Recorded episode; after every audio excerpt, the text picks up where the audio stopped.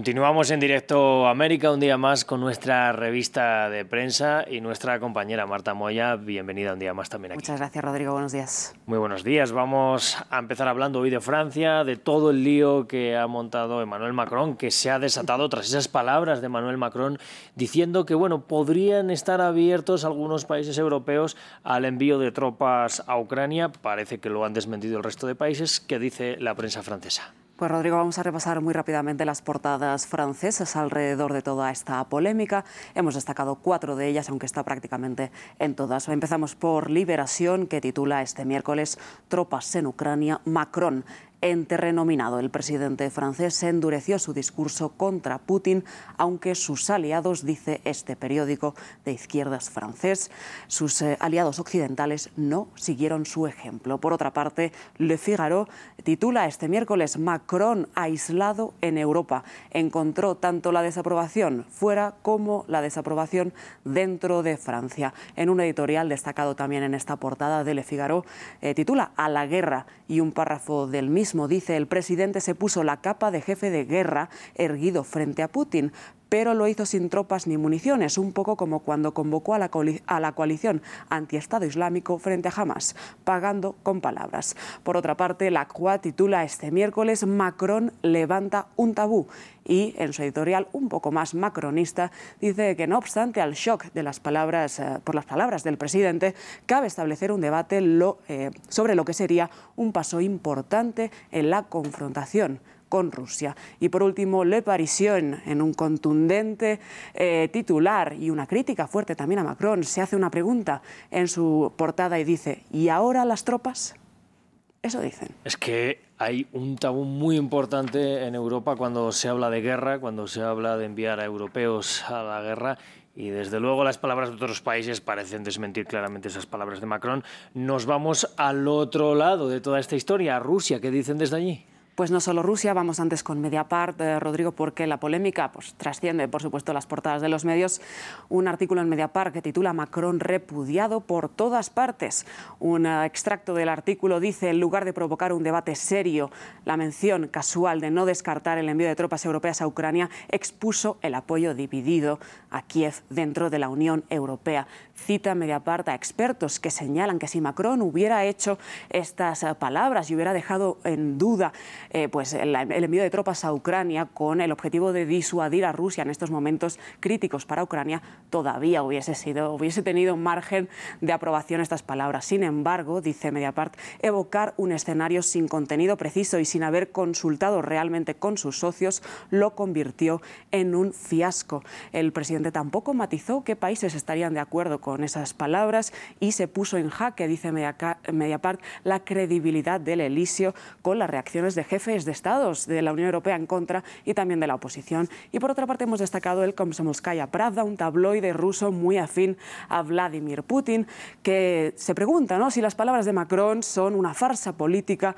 o una amenaza real para Rusia. Coinciden los expertos y analistas consultados por el medio que más bien lo primero, una farsa política, ya que coinciden en que Macron eh, quiere erigirse como líder de la Unión Europea después del debilitamiento de Alemania, que busca también agrandar los problemas externos para eh, sacar el foco de sus problemas internos en Francia y que, como ocurrió, nadie de peso dentro del bloque comunitario respaldó esas palabras que de facto dijo el, portavoz del Kremlin, Pieskov, pues hubieran supuesto una guerra abierta entre Rusia y eh, la OTAN.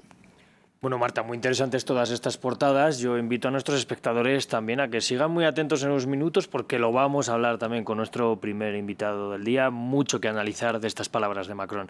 Vamos ahora a cambiar a Estados Unidos. Ayer hubo primarias en Michigan, ganaron Joe Biden y Donald Trump, pero los medios destacan una posible guerra abierta también dentro del Partido Demócrata, la de los, los delegados no comprometidos frente a Joe Biden. ¿Por qué, Marta? Pues, eh, Rodrigo, hemos destacado dos portadas la de político, dice este miércoles Biden ganó en Michigan, pero no con el suficiente margen como para calmar la angustia demócrata.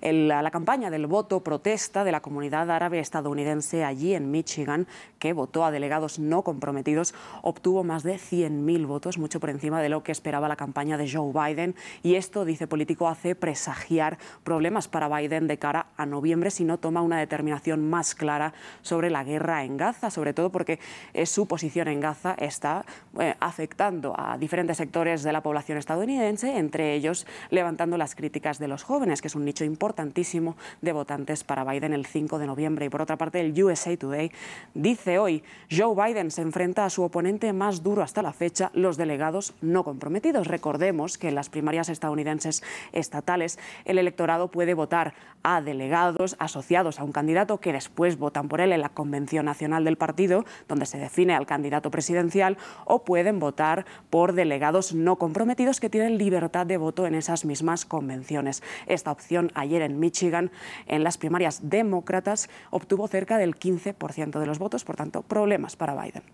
Pues seguramente por eso Biden trata también de avanzar en esas negociaciones de paz, de cese al fuego en Gaza. Vamos a hablar precisamente de Gaza, sobre esa hambruna de la que estamos hablando también, y el Middle East Eye nos trae un reportaje al respecto. Sí, Rodrigo, un reportaje casi más bien una carta de desesperación de un residente del norte de la Franja de Gaza que pide hablar bajo condición de anonimato al Middle East Eye y que dice que la vida en el norte del enclave palestino es cada vez más difícil, donde Israel está imponiendo una hambruna de facto a la población local. Eh, dicen los eh, residentes locales que levantarse cada día solo tiene un objetivo y es encontrar algo para comer. La escasez de alimentos es total, ya apenas se encuentra sal, azúcar o arroz y lo poco que se encuentra está a precios desorbitados. Dice este reportaje que un kilo de arroz cuesta alrededor de 22 dólares, una barbaridad. Un extracto de este reportaje dice, hace unos días llegaron alrededor de 800 perdón, sacos de harina para unas 700.000 personas. Eso implica una bolsa de harina para eh, cada mil personas. Si no llegan alimentos, dice este reportaje del Middle East Eye, se prevé una masacre masiva por inanición en las próximas semanas. Y una frase que me ha marcado mucho en este reportaje dice, eh, citando al residente Gazati, he olvidado por completo a qué sabe la comida. Sin palabras, Marta, no, no, hace falta comentar más. Muchas gracias por esta revista de prensa. Muchas gracias.